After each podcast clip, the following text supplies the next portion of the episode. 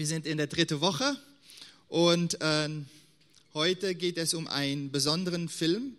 Äh, ich habe immer gesagt, wir sehen, wir schauen uns diese vier Wochen schauen wir uns Kinofilme an, so nicht den ganzen Film, aber äh, man könnte Filme als moderne Gleichnisse sehen. Jesus, als er hier auf Erden war, hat er immer, wenn er mit Menschen gesprochen hat, hat er und geistliche Wahrheiten weitergeben wollte, hat er Geschichten erzählt.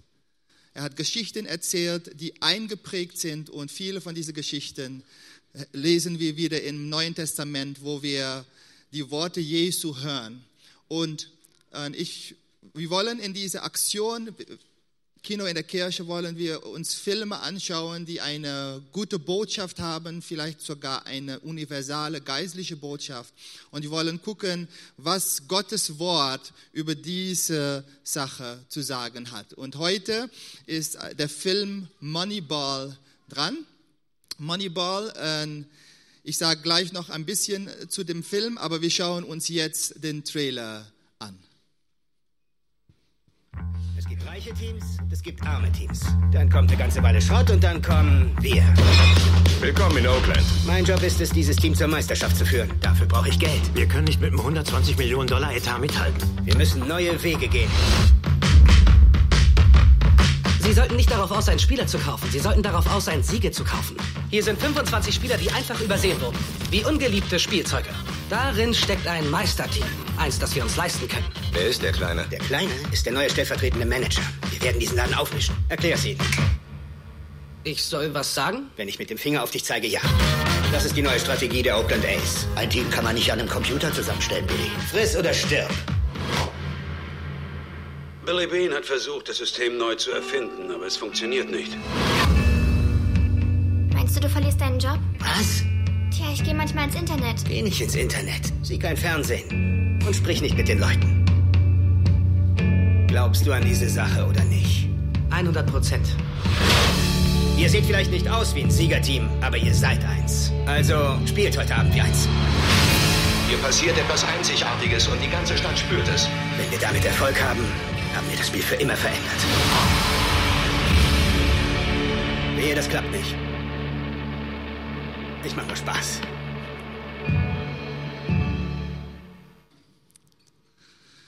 Moneyball, die Kunst zu gewinnen.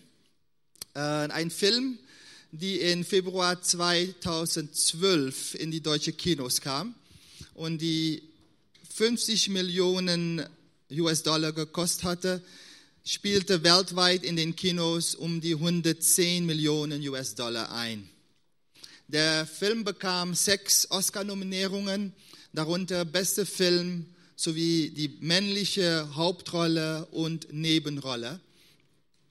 Und es ist eine Geschichte äh, von der von die Oakland A's. Ja, Baseball ist nicht so bekannt in Deutschland wie in Amerika, aber so wenn der Film hier in Deutschland sein würde, dann würde es so sein wie Fußball äh, bei uns.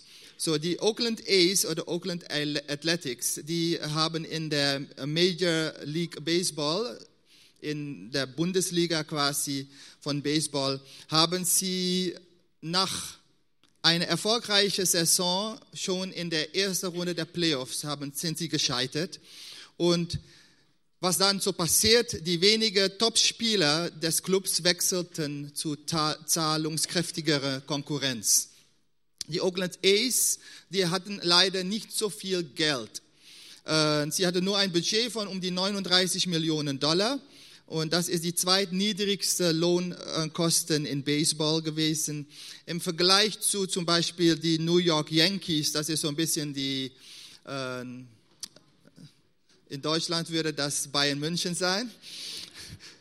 Äh, die haben ein Etat von um die 120, 127 Millionen Dollar. Und äh, das ist so die Geschichte drumherum. Und dieser Club, diese Oakland A's, die haben jetzt in der neuen Saison haben sie halt Probleme, weil jetzt, wie geht es jetzt weiter? Es gibt kein Geld. Und dazu schauen wir uns jetzt äh, die nächste Szene. Wie sind die Jungs drauf? Das war ein Tiefschlag. Ein echter Tiefschlag ist schwer wegzustecken. Das ist Die haben echt gefeitet. Du hast Großes geleistet. Kämpft wie Löwen, ja, das schon. Die haben sensationell gespielt. Aber es sollte nicht sein. Nächstes Jahr klappt es sicher. Aber wir waren verdammt dicht dran, oder? Waren wir. An der Sonne. Wir hätten es beinahe geschafft. Das muss dir ein gutes Gefühl geben. Oh, ich fühle mich toll. Ich fühle mich toll.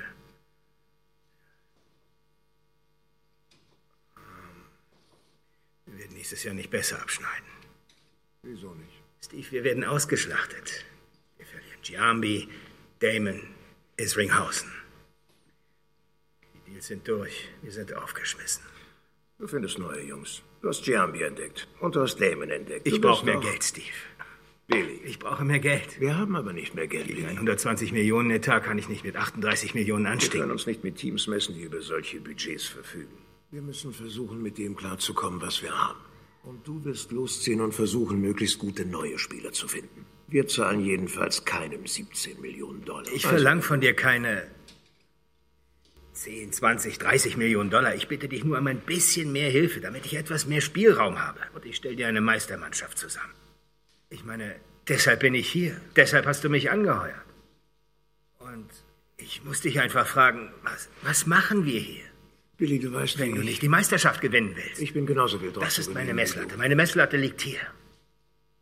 Meine Messlatte ist es, dieses Team zur Meisterschaft zu führen. Billy, wir sind ein Mini-Budget-Team und du bist ein Mini-Budget-Manager.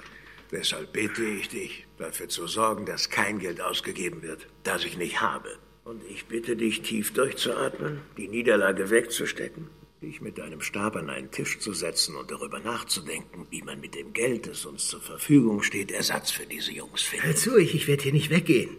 Ich werde nicht weggehen. Ich meine, ich kann so nicht weggehen. Was kann ich noch für dich tun? Wir sehen hier in dieser ersten Szene, sehen wir schon, das Problem, was dargestellt wird, auf einer Seite wollen die natürlich gewinnen, auf die andere Seite gibt es wenig Geld und der Manager, der versucht, der Billy Bean, die von Brad Pitt gespielt wird, er versucht irgendwie mit äh, die Leute zu sprechen, gib mir mehr Geld, gib mir mehr Spielraum, damit ich dieses Team zu einem Gewinnerteam machen kann. Ich denke, in viele Bereiche wollen wir Sachen tun, Sachen erleben, Sachen erfahren, aber da fehlen Sachen, die machen, dass wir dorthin kommen können, wo wir kommen wollen. Hier in diesem Fall war es, das Geld fehlte und äh, letztendlich sagt er, äh, wir sind ein Mini-Team und wir haben wenig Geld. So, da sehen wir auch schon ein bisschen eine Haltung, äh, die dargestellt wird von, von, von wie wir, wie sie sich selbst sehen oder wie diese dieses Team gesehen wird. Und so oft ist es auch so in unserem Leben, dass wir ein bestimmtes Bild von uns selbst haben. Wir schauen uns an und wir sagen, ich bin nicht gut genug, ich kann dieses nicht, ich kann jenes nicht. Ich, äh, und diese Sachen prägen uns natürlich. Äh, jetzt ist die Frage, wie geht es jetzt weiter? Der Billy Bean, er versucht irgendwie ein Team zusammenzustellen, um zu gewinnen aber es ist nicht einfach. Und in der nächsten Szene sehen wir, dass er quasi mit der weiteren Board, die dafür zuständig ist, weiter redet und eigentlich darauf drängt, wir müssen neue Wege gehen. Wir müssen irgendwie umdenken. Da muss etwas passieren. Und das ist die nächste Szene. Zu ersetzen könnte dieser Junge die Lösung sein. Sehe ich auch so, ja. Verdammt, Billy, wäre das ein Vorschlag? Jungs, was soll das Gequatsche? Ihr schwafelt la la la la la, als wäre das hier immer noch der alte Trott. Doch das ist es nicht. Wir suchen eine Lösung für das Problem, Billy. Aber nicht auf die Tour hier. Ihr habt doch gar keinen Plan, was das Problem ist. Uns ist das Problem durchaus klar. Ich meine. Okay, schön. Was ist das Problem?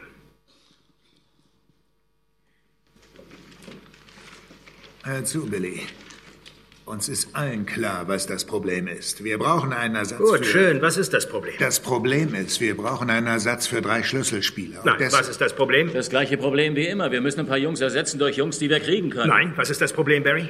Wir müssen 38 Home Runs, 120 RBIs und 47 Doubles schaffen. Das Problem, das wir zu lösen versuchen, lautet, es gibt reiche Teams und es gibt arme Teams. Dann kommt erstmal ein großer Haufen Schrott und dann kommen wir. Das ist ein unfaires Spiel. jetzt werden wir ausgeschlachtet. Wir sind die Organspender für die Reichen. Boston schnappt sich unsere Nieren, die Yankees haben sich unser Herz gekrallt und ihr Säcke sitzt hier und labert weiter über Körperbau und so. Als würden wir Aftershave verkaufen. Als würden wir einen DiCaprio suchen. Wir müssen neue Wege gehen. Wir sind der letzte Hund am Fressnapf. Was passiert mit dem Schwächsten aus einem Wurf? Er geht drauf. Billy, das ist eine ganz anrührende Geschichte, aber ich glaube, uns ist allen klar, womit wir es hier zu tun haben. In diesem Raum sind viel Wissen und Erfahrung versammelt, also du solltest uns vertrauen. Überlass es uns, einen Ersatz für Giambi zu finden. Gibt es noch einen First Baseman wie Giambi? Nein, nicht wirklich. Nein, bestimmt. Würde es ihn geben, könnten wir ihn bezahlen? Nein. Nein. Also verflucht nochmal, wovon redest du, Mann? Wenn wir versuchen, hier drin wie die Yankees zu spielen, werden wir da draußen gegen die Yankees verlieren. Also das klingt für mich wie eine Glückskeksweisheit, Billy. Nein, das ist schlichte Logik. Wer ist DiCaprio? Ein Catcher, ein Catcher von den Phillies. Das ist nicht der richtige Zeitpunkt, den Panikknopf zu drücken. Billy, unsere Scouts werden Spieler finden, unsere Spielerentwicklung wird sie weiterentwickeln und wir zeigen ihnen, wie Oakland A Baseball geht. Genau. Leute, Bei allem gebotenen Respekt, wir machen unseren Job schon sehr lange. Du kannst uns vertrauen. Wir besorgen dir einen Ersatz für Giambi, bei dem wir sicher sind, dass er spielen kann.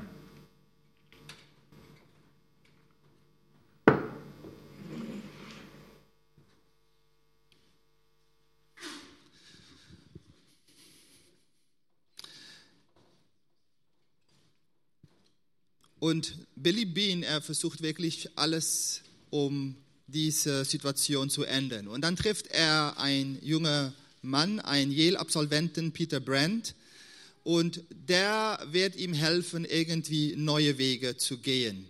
Er versucht das Team auf Basis der damals in der Ba- Baseball-Szene verspottete Sabermetrics, äh, einen computergeschützten Statistikverfahren, neu zu besetzen. Und dabei wollen sie Spieler verpflichten, die nach dem klassischen Auswahlverfahren nicht mehr äh, hoch bewertet werden und deshalb günstig zu haben sind. Dazu der nächste Szene. Wenn wir von dieser Gleichung hier oben ausgehen, dann müssen wir mindestens 99 Spiele gewinnen, um es in die Playoffs zu schaffen. Wir müssen mindestens 814 Runs machen, um diese Spiele zu gewinnen. Und wir dürfen nicht mehr als 645 Runs gegen uns zulassen.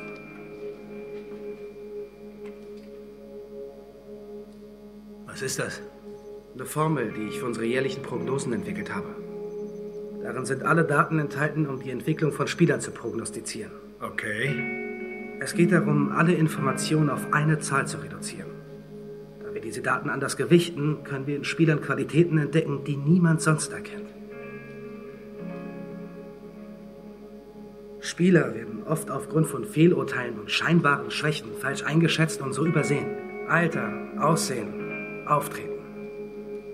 Bill James und die Mathematik führen all das ad absurdum. Billy, unter den 20.000 erfassten Spielern, die zur Verfügung stehen, gibt es meiner Meinung nach ein Meisterschaftsteam von 25 Spielern, die wir uns leisten können, weil alle anderen sie falsch bewerten. Wie ein Teich voller hässlicher Entlein.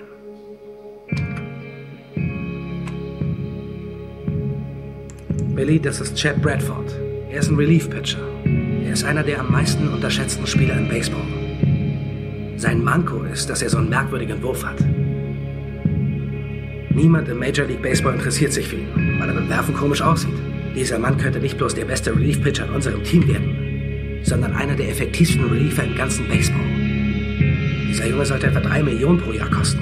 Wir bekommen ihn für ein Jahresgehalt von 237.000.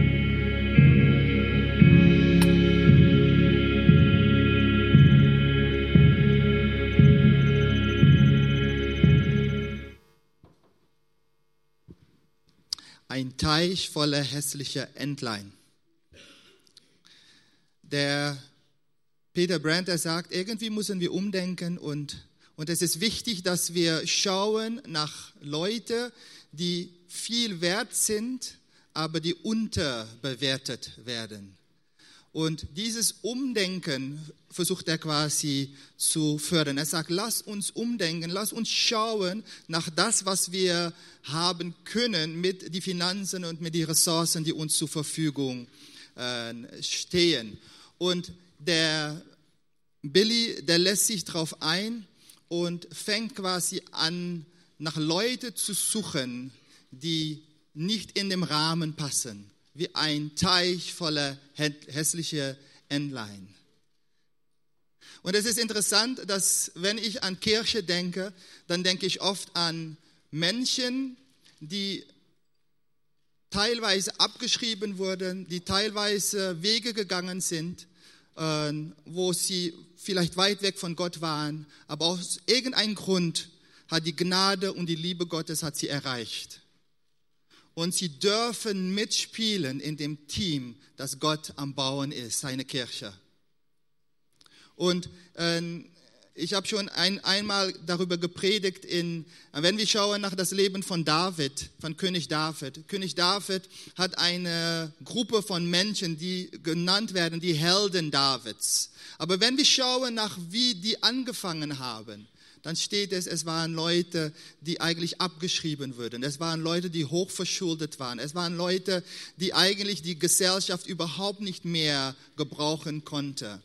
Aber aus dieser Gruppe von Menschen, die sich bei David angeschlossen haben, würden die Helden Davids. Und wenn du liest über die Helden Davids, was für Sachen sie getan haben, was für Mut sie hatten, was sie erreicht haben für ihren König, das war großartig.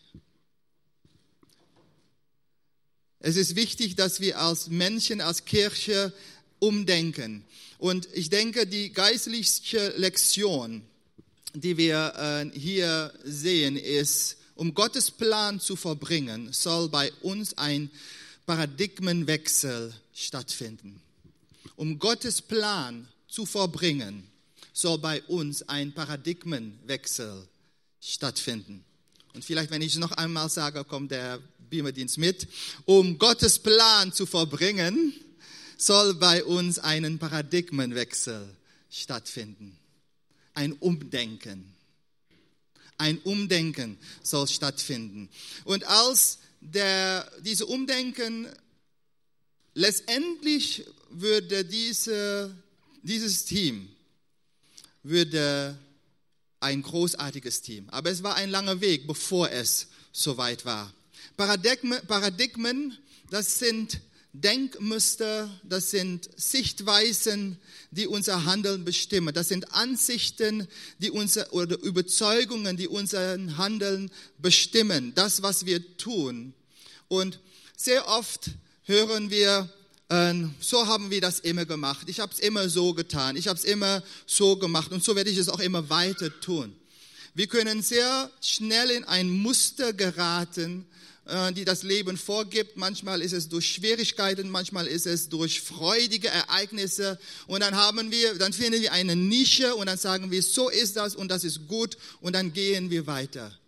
Aber manchmal sehen wir, dass das, was wir, womit wir angefangen haben, nicht, nicht funktioniert. Es, es, es hat keinen Fuß, es hat keinen Boden, es hat, es hat, es hat nichts, was es weiterbringen kann. Aber wir hatten, äh, wie heißt das, Stur halten wir dran fest. Nein, so haben wir es gemacht, so werden wir es auch tun. Es gibt auch die Geschichte von einer Frau, die ihr Sonntagsbraten immer quasi vorbereitet hat und dann auf ein Viertelstück hat sie abgeschnitten und dann hat sie erst den Dreiviertelteil quasi fertig gebacken und danach hat sie den Viertelteil genommen und auch gebraten. Und dann würde, hat jemand immer gefragt, äh, aber warum, warum machst du das? Warum schneidest du immer ein Viertelstückchen ab und schiebst erst den Dreiviertel, mach das fertig und dann äh, gibt es einen speziellen Grund, warum den letzten Teil so? Und sie sagte, keine Ahnung, ich habe das äh, immer so getan, weil meine Mutter das so getan hat. Und soweit ich weiß, meine Oma auch. So, wir haben das immer, es ist so eine Familientradition, die bei uns entstanden ist. Wir haben es immer so getan. Aber ich werde mal meine Mutter und meine Oma mal fragen, beide haben noch gelebt, warum wir das eigentlich als Familie so tun. So, sie fragte die, fragte die Mutter und die Mutter, die wusste es auch nicht und dann sind sie zu Oma gegangen und haben Oma gefragt, Oma, warum haben wir in unserer Familie immer diese Tradition, dass wir das so tun? Und dann sagte die Oma, ach so, ja, ich hatte damals, als wir verheiratet waren äh, mit, mit Opa, dann hatten wir einen ganz kleinen Ofen und der ganze Braten hat nicht drin gepasst und deswegen musste ich quasi ein Viertelteil abschneiden und erst den einen Teil backen und dann den nächsten Teil. Manchmal tun wir Sachen, ohne dabei nachzudenken, weil wir es immer so getan haben.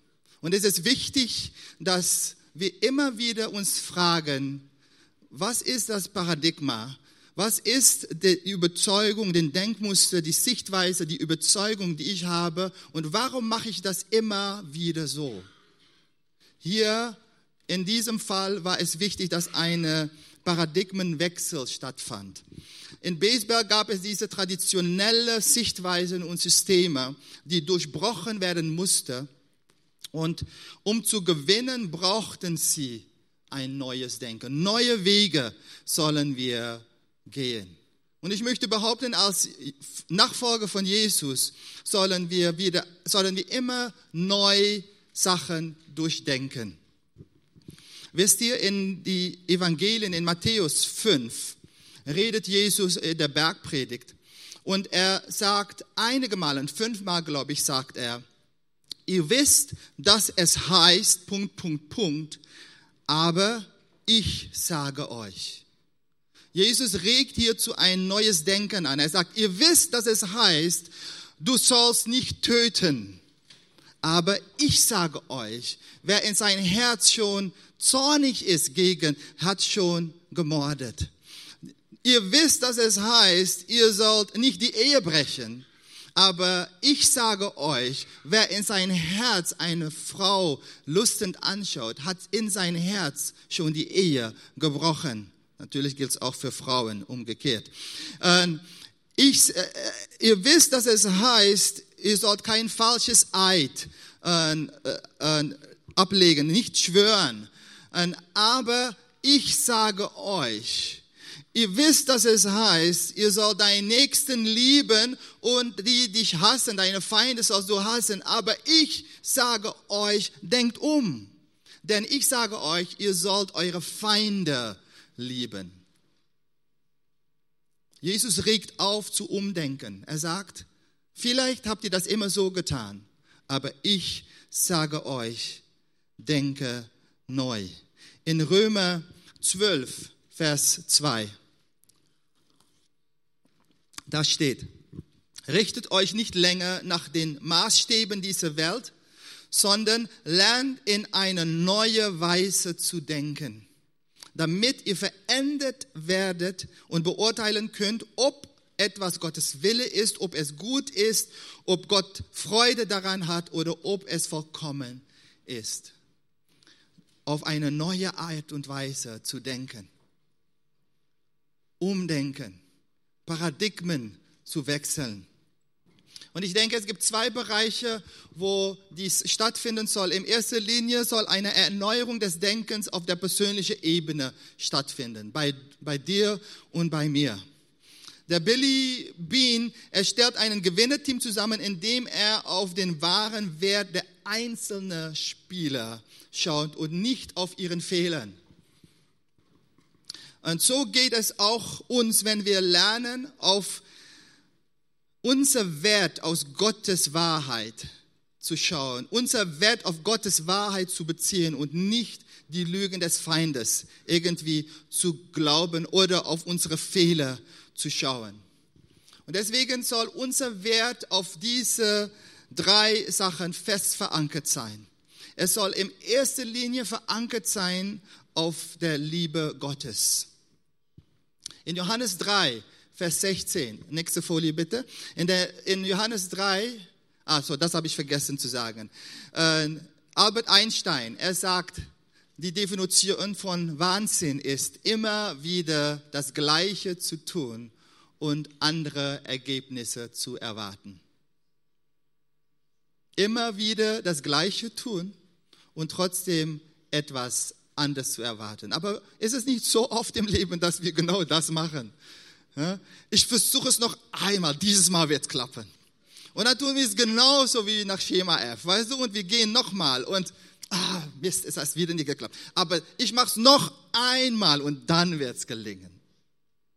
Manchmal ist die Art und Weise, wie wir Beziehungen beginnen, ein irgendwie ein Schema, das falsch ist. Oder wir schauen die Art und Weise, wie wir studieren oder die Art und Weise, wie wir äh, unsere Arbeit machen oder was auch immer. Und dann versuchen wir es immer wieder, immer wieder, immer wieder.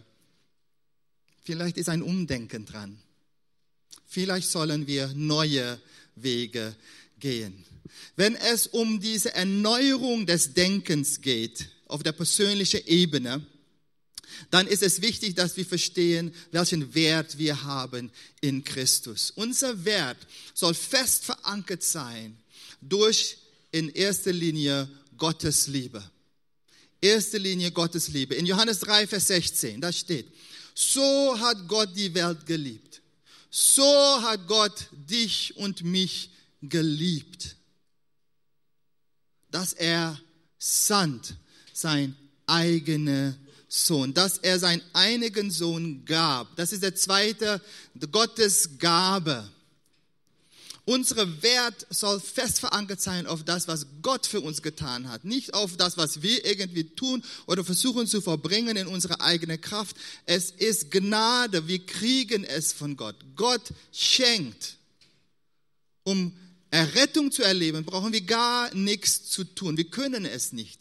Viele Religionen lernen, irgendwie muss ich irgendetwas tun, um näher zu Gott zu kommen. Ich muss irgendeine Brücke bauen, damit ich näher zu Gott kommen kann. Aber die, das Evangelium, die gute Nachricht Jesus sagt, Gott hat das für uns getan. Er kam näher zu uns. Wir können, wir versuchen irgendwie da hochzukommen, um ihm zu begegnen. Aber Gott hat das getan, was wir nicht tun kommen. Er kam zu uns und er hat sein Sohn gegeben. Er gab. Durch das Opfer Jesu Christi können wir heute frei sein. Kannst du heute ein Leben führen, so wie Gott das haben möchte, in Freiheit, so wie Gott das will. Unser Wert soll fest verankert sein in diese drei Sachen. In die Liebe Gottes, denn so hat Gott die Welt geliebt in zweitens in, den, in das, was Gott gegeben hat, Gottes Gabe, dass er seinen einzigen Sohn gab. Und drittens ist der Plan Gottes, damit wer an ihn glaubt, nicht verloren geht, sondern ewiges Leben hat. Gott hat einen Plan mit jeder einzelne von uns. Und wenn du diesen Plan noch nicht so ganz verstehst, hoffe ich, dass verstanden hast, hoffe ich, dass du heute verstehen kannst, warum es geht. Das Evangelium, die gute Nachricht ist so einfach. Gott liebt dich, dass er, er hat gegeben und er hat einen Plan mit dein Leben. Und um dieses zu empfangen, ist es wichtig, dass wir annehmen. Dieses Geschenk, was wir von Gott bekommen, bleibt theoretisch, solange wir es nicht aufnehmen, solange wir es nicht annehmen. Aber wenn wir zur Erkenntnis kommen und sagen, ja, ich verstehe es und ich nehme es an, dann wird die Errettung und die Befreiung, die Gott für uns hat, wird Realität in unserem Leben. Es gibt in dem Film gibt es diesen Typ, diesen Mann, Scott Hatterberg. Und Scott Hatterberg, er wird von Chris Pratt gespielt. Er war ein Catcher äh, und sein Nerv beim Ellbogen vom Hand, womit er geworfen hat, wurde verletzt und deswegen konnte er nicht mehr werfen aber war deswegen in Baseball-Terminologie war er nichts mehr wert als Catcher. Sein Wert war in die Fähigkeit zu catchen. Aber weil er Probleme hat mit seinem Arm oder mit seinen Ellbogen, konnte er nicht mehr catchen. Und so wie es halt dieses Geschäft ist knallhart, auch wie wir beim Fußball, so er kann nicht mehr catchen, er ist nichts mehr wert, keine will ihn mehr haben. Aber wenn der Billy umdenkt und er sagt, guckt mal den an, so der Peter sagt ihm, guckt ihm an. Er ist vielleicht nicht derjenige, der am besten wirft jetzt, aber was er immer macht, er ist immer, kommt immer auf Base. Und in Baseball-Terminologie ist das wichtig. Man muss on Base kommen, auf Base kommen, kommen, weil dort, das ist wichtig für die Punkte letztendlich. So sagt er, aber guck mal, wie viel Prozent? Er kommt immer auf Base. Er ist immer bereit. Er ist immer da, wo es sein soll. So Billy und Peter, die sehen den Wert, die er hat. Und sie schauen nicht auf seinen Mangel oder auf seinen Fehler, aber die schauen auf den Wert, die er hat. Und deswegen passt er ins neue System von die Oakland A's. Da sollte er nicht mehr als Catcher spielen, sondern als ein First Baseman. Und jetzt schauen wir uns die nächste Szene an.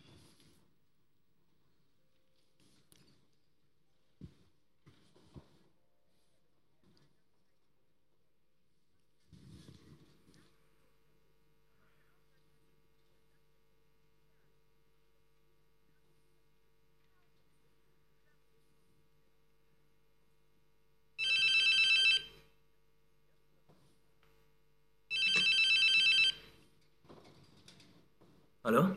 Scott. Ja? Billy Bean von den Oakland A's. Ja. Können wir reden? Äh, ja. Können wir reinkommen? Wie bitte? Wir stehen vorm Haus. Was? An der Haustür. Äh, ja, ja. Schatz. Ah, vielen Dank. Vielen Dank, Ma'am. Ist sehr freundlich.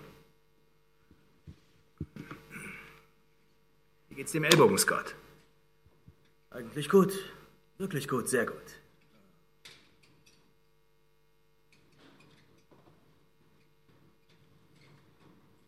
Ich kann nur den Ball nicht werfen. Keine Chance. Du hast deinen letzten Ball als Catcher hinter der Platte geworfen. So würde ich das sehen. Ja. Die gute Nachricht ist, wir wollen dich als First Baseman.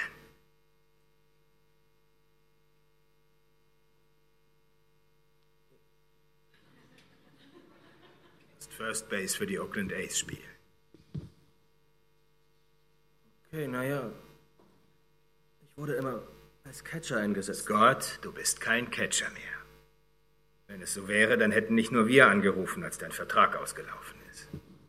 Ja, hey, hören Sie, nein, ich, ich bin dankbar. Gern geschehen. Aber die Sache, die Sache ist die. Du weißt nicht, wie man First Base spielt.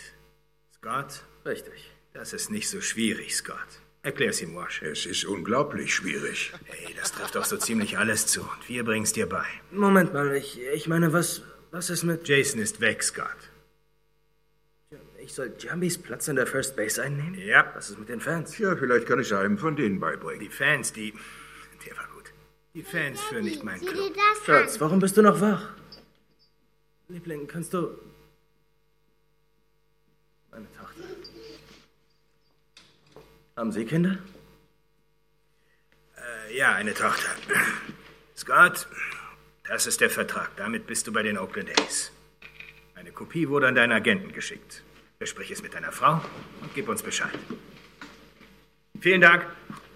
Schlaf schön. Ach und Scott? Ja? Erzähl niemandem was von dieser First Base Nummer. Nein, Sir. Gut. Fröhliche Weihnachten.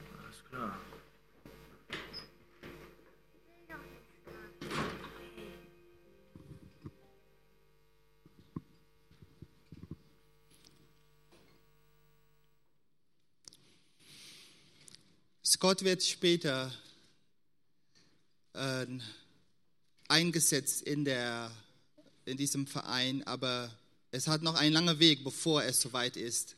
Aber wenn er letztendlich eingesetzt wird nach diesem System, dann bricht er Rekorde, die, die, die man nie gedacht hat, dass es möglich war bei ihm. eine Erneuerung des Denkens soll bei uns alle stattfinden. Und manchmal haben wir das Gefühl, unser Wert ist irgendwie nichts wert. Wir, wir, wir schauen nach Fehlern, die wir gemacht haben und wir schöpfen unseren Wert daraus. Aber wir sollen unser Wert schöpfen aus das, was Gott über uns sagt. Das, was Gott getan hat. Wir sind in ihm, sind wir, wer wir sein sollen. Der zweite Gedanke ist nicht nur Erneuerung des Denkens als Person, als Individuum, aber auch als Kirche, als Gemeinde ist es wichtig, dass wir umdenken lernen. Wenn wir unseren Wert in Christus entdecken, dann werden wir es für die meisten Menschen um uns herum neu definieren. Das Spiel wird nicht nur für uns verändert, sondern durch unsere Paradigmenwechsel kann das Spiel für alle verändert werden. Wir sehen in dem äh, Film, dass der Trainer Hau, er glaubt nicht an das neue System. Und dadurch funktioniert es auch nicht. Denn der Trainer muss natürlich die Leute letztendlich, der Manager kauft sie ein und sorgt für das Ganze, aber der Trainer, der muss sie einsetzen und sonst funktioniert das Spiel nicht. Und er sagt, der Scott ist kein First Baseman. Er ist ein Catcher. So, ich werde ihn nicht als First Baseman einsetzen. Und da finden viele Diskussionen statt, um äh, diese Trainer zum Neudenken, zum Umdenken zu bringen, aber es funktioniert am Anfang überhaupt nicht. Er glaubt nicht und deswegen, und er sagt zum Beispiel, er sagt, das System, das viele Jahre so funktioniert hat, Warum müssen wir es verändern? Es, es, ist gut so. Wir brauchen nicht umzudenken. Es ist immer so gewesen und es wird auch immer so sein. Leider sehen wir oft in der Kirche, dass das genau stattfindet. Wir haben in der Kirche haben wir das immer so getan und so getan und so getan und deswegen brauchen wir nicht zu verändern. Ich glaube, dass Tradition eine schöne Sache sein kann, aber es kann auch tödlich sein. Ich denke, wir brauchen Traditionen in der Familie, in unsere, in unsere Umfeld, in, in bestimmte Sachen, dass wir äh, gute Traditionen beibehalten. Aber bei Tradition ist es wichtig, um immer wieder zu schauen, warum tue ich das? Warum tue ich das, was ich tue? Auch als Kirche müssen wir immer schauen, warum tun wir das, was wir tun? Tun wir es, weil wir es immer so getan haben? Tun wir, weil es irgendwann mal funktioniert hat und denken, dass es immer wieder weiter funktionieren wird? Hören wir auf das Reden Gottes, was unsere Systeme und unsere äh, Organisation angeht? Und schauen wir, dass wir das tun, was Gott uns aufs Herz legt? Oder tun wir immer das, was wir getan haben? Und wir sehen in der nächsten Szene, sehen wir diese Diskussion von der Manager, so von der Billy Bean und von der Trainer Howe. Und genau, wir schauen uns das kurz an.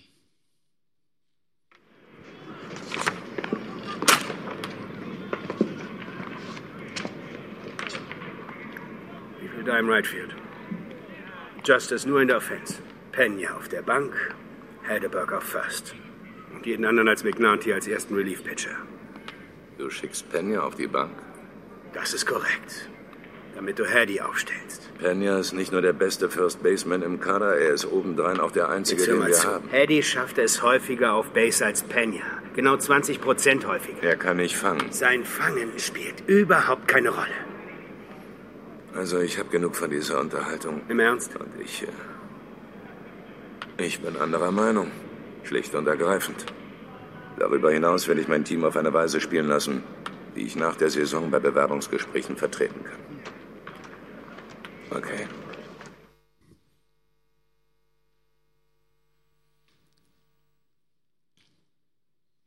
Es bleibt ein Kampf. Und dann entscheidet der Trainer um sogar diese bestimmte Person, die auf First Base gespielt hat, die eigentlich auch ein guter war und die der Trainer fest haben wollte, um auf First Base zu spielen, und verkauft ihm, damit nichts anderes übrig bleibt als Billy, als äh, Scott auf First Base zu platzieren. Und dann passiert etwas. Nachdem quasi Tacheles gesprochen wird, nachdem wieder neu geguckt wird, fangen die an, das neue System zu implementieren. Sie fangen an, das neue System äh, anzuwenden.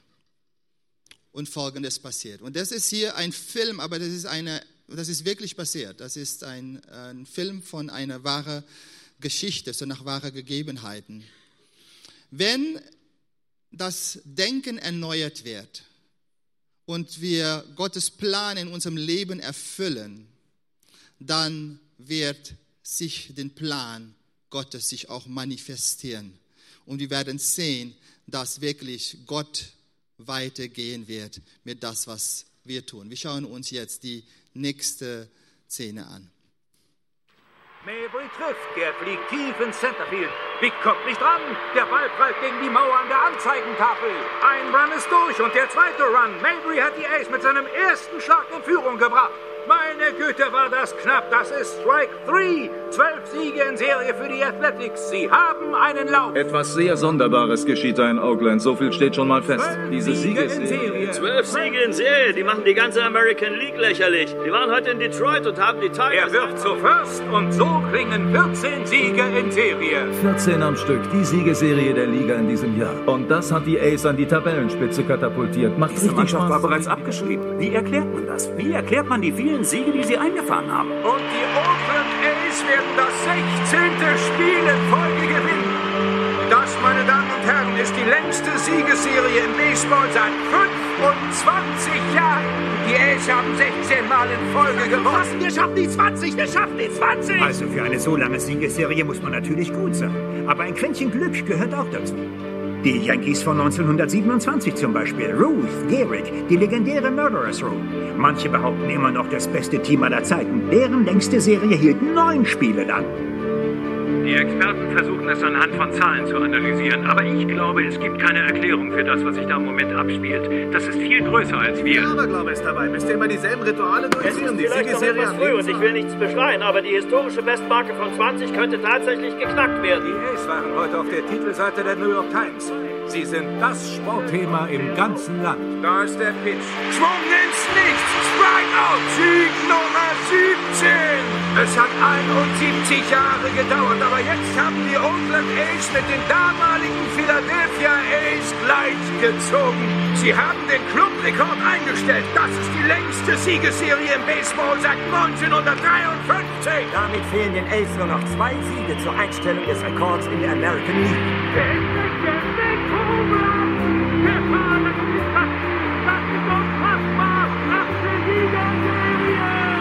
Könnte diese 18 Partien noch 100 Mal durchspielen und niemand würde noch mal 18 Mal in Serie gewinnen. Ich meine, das widerspricht jeder Baseball-Logik. Die unglaublichste Geschichte aller Zeiten hat sich hier in den letzten vier Tagen im Coliseum abgespielt. Tejada schlägt durch die Mitte und die A's gewinnen 19 Mal in Folge. Die White Sox von 1906 und die New York Yankees von 1947 haben Gesellschaft bekommen. 19 Siege in Serie. Und die A's haben heute ein Rendezvous mit der Geschichte. Sie wollen den Rekord der American League und 20 aufeinanderfolgenden Siegen knapp. 20! Wir schaffen die 20! Wir packen die Rekordmarke von 20, Baby! Und dann passiert etwas Unglaubliches. Ein, so ein Spiel nach dem anderen gewinnen die mit diesem neuen System. Und alle Kritiker, die vorher gesagt haben, das ist das Falsche, die drehen sich alle um und plötzlich ist es das beste System der Welt. Und, äh, aber oft ist es so, wenn wir neue Wege gehen wollen, dann wird es im, am Anfang sehr oft äh, Kritik geben, Widerstand geben. Und wir müssen uns wirklich sicher sein, dass das, was wir tun sollen, dass wir von Gott gehört haben und dass wir auch weitermachen. Und wenn Kritik kommt und wenn Gegenwind kommt, äh, dass wir wirklich festhalten an das, was Gott uns gezeigt hat. Und dann passiert es, dann dreht sich das Ganze um und jetzt sind alle Gegner sind jetzt dafür und alle jauchzen mit und jetzt ein Spiel nach dem anderen gewinnt. Ein Spiel nach dem anderen wird gewonnen und 19 Spiele hintereinander. Und die Frage ist, werden sie diese 20 so noch so 20 Mal gewinnen können. Und äh, es ist so ein bisschen auf der Kippe. Und dann sind sie in dem letzten Spiel, so in dem 20. Spiel, und sie sind 11-0 sind sie am äh, Gewinnen. Und dann passiert irgendetwas in dem Spiel. Und ein Punkt, noch ein Punkt, noch ein Punkt, noch ein Punkt, noch ein Punkt wird gemacht, bis es 11-11 ist. Und da schauen wir, wie, wie quasi, was passiert mit dem letzten. Werden sie es gewinnen, ja oder nein? Das ist ja ohne Worte. Die Ace haben eine 11 zu 0 Führung verspielt. Dieses Unheil begann seinen Lauf zu nehmen, als die Royals im vierten Inning fünf Runs erzielt haben. Und damit liegt das Rendezvous mit der Geschichte erst einmal wieder auf Eis.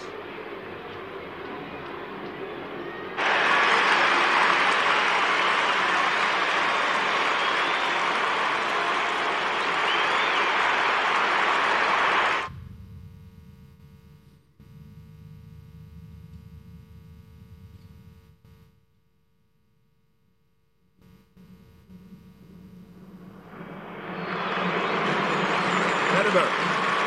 Hattie. Schnapp dir eine Keule, du fliegst für Burnsy. Komm schon, na los. Mach dich warm.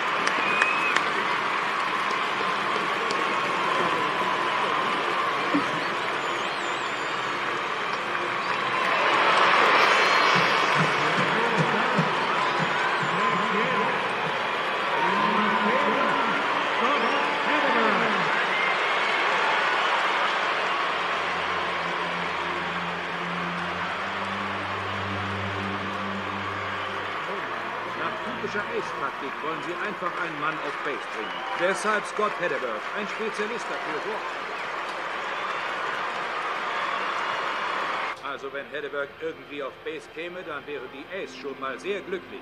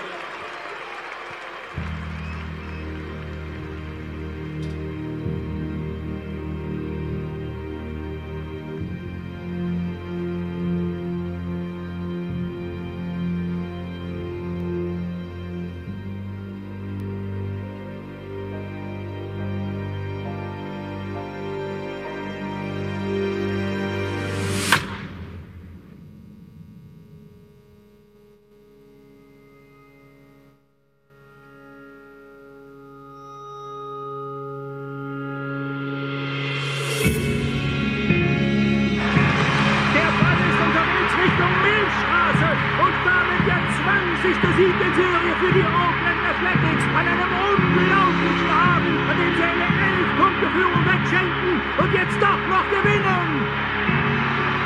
Die Zuschauer eben noch am Boden zerstört und jetzt ist das hier die blanke Ekstase. Die Menge tobt, das glaubt uns doch keiner. Das ist Wahnsinn, schlicht und ergreifend Wahnsinn. Henneberg wird an der Homepage von den anderen Jungs buchstäblich erdrückt. In 103 Jahren American League Baseball haben die Athletics geschafft, was keinem Team zuvor gelungen ist. Sie haben 20 Spiele in Serie gewonnen.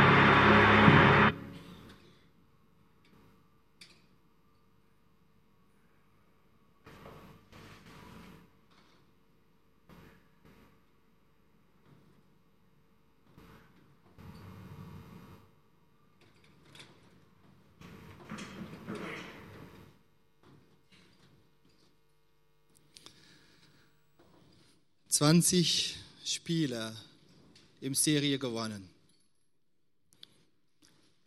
Und dann könnte man sagen, wow, das System hat sich gezeigt und äh, jetzt haben sie die Lektion gelernt. Wie ist in der Realität jetzt das Ganze ausgegangen? Die haben 20, sie haben einen Rekord aufgestellt, 20 Spiele in, ein, so in einem Stück haben sie gewonnen, aber sie haben trotzdem die Playoffs nicht gewonnen in diesem Jahr.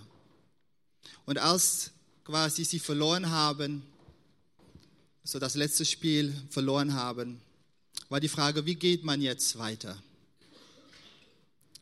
Und die Oakland A's, die haben dann nach das hier haben die wieder das, neu, das alte System übernommen und haben weitergemacht mit dem alten System. Aber es gab viele andere, die gesehen haben, zum Beispiel die äh, Red Sox. Und in dem Film wird er auch äh, äh, von der Besitzer, so der Billy Bean, wird eingeladen von der Besitzer von der Red Sox, äh, Boston Red Sox. Und er ist begeistert von das, was er getan hat. Und er sagt, ich glaube an das, was du getan hast. Und er lädt ihm ein. Er sagt, es ist ein größeres Team. Und er sagt, ich habe gesehen, dass das, was du, diese Erneuerung, die du gebracht hast, dass es wirklich funktioniert. Ich möchte dich als mein Manager haben. Aber er lehnt ab. Er bleibt bei der, äh, äh, bei der, äh, ja genau, bei der Oakland Ace. Und die Red Sox, die übernehmen dieses neue Denken und einige Jahre später schaffen die es und die gewinnen. Umdenken, Erneuerung ist nicht eine, wie heißt das, es ist nicht eine Linie.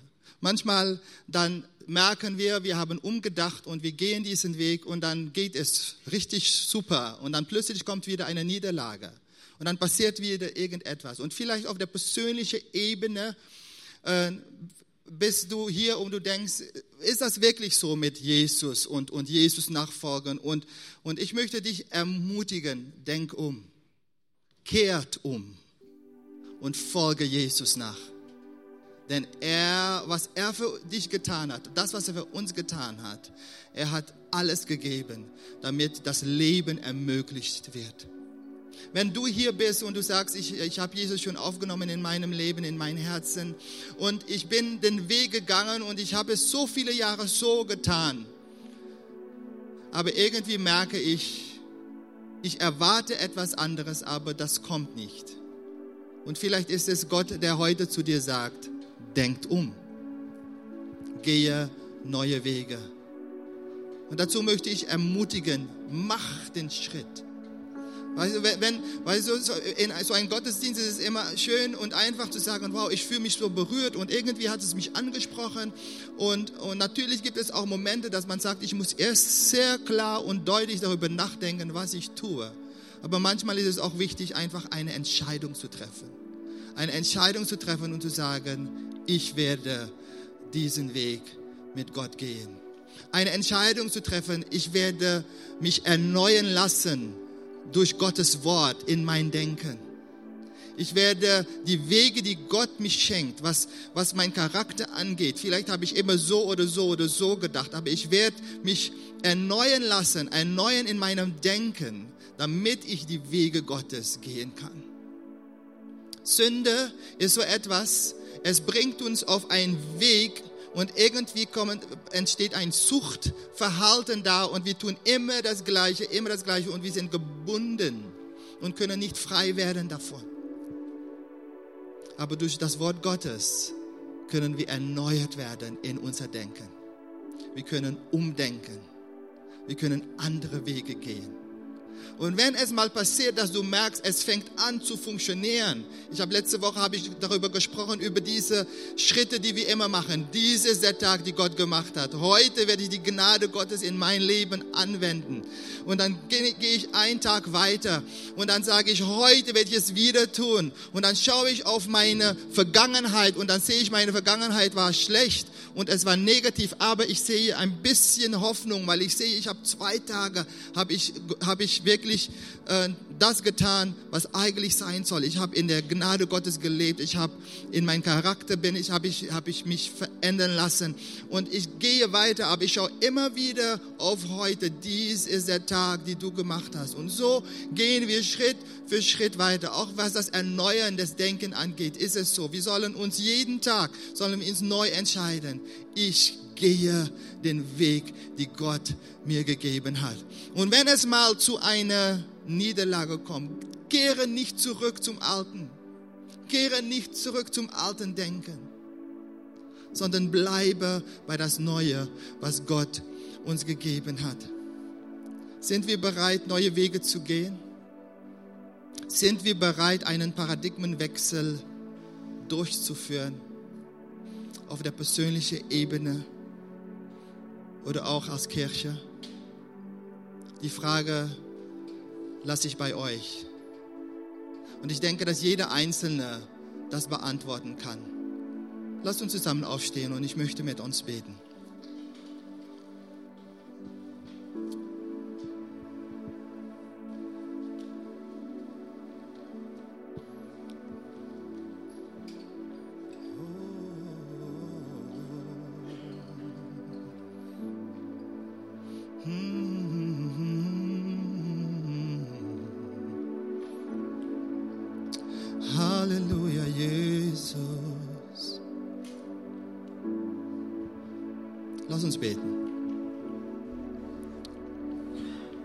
Wenn du hier bist und du möchtest Jesus aufnehmen, wir wollen ein Übergabegebet mit dir sprechen.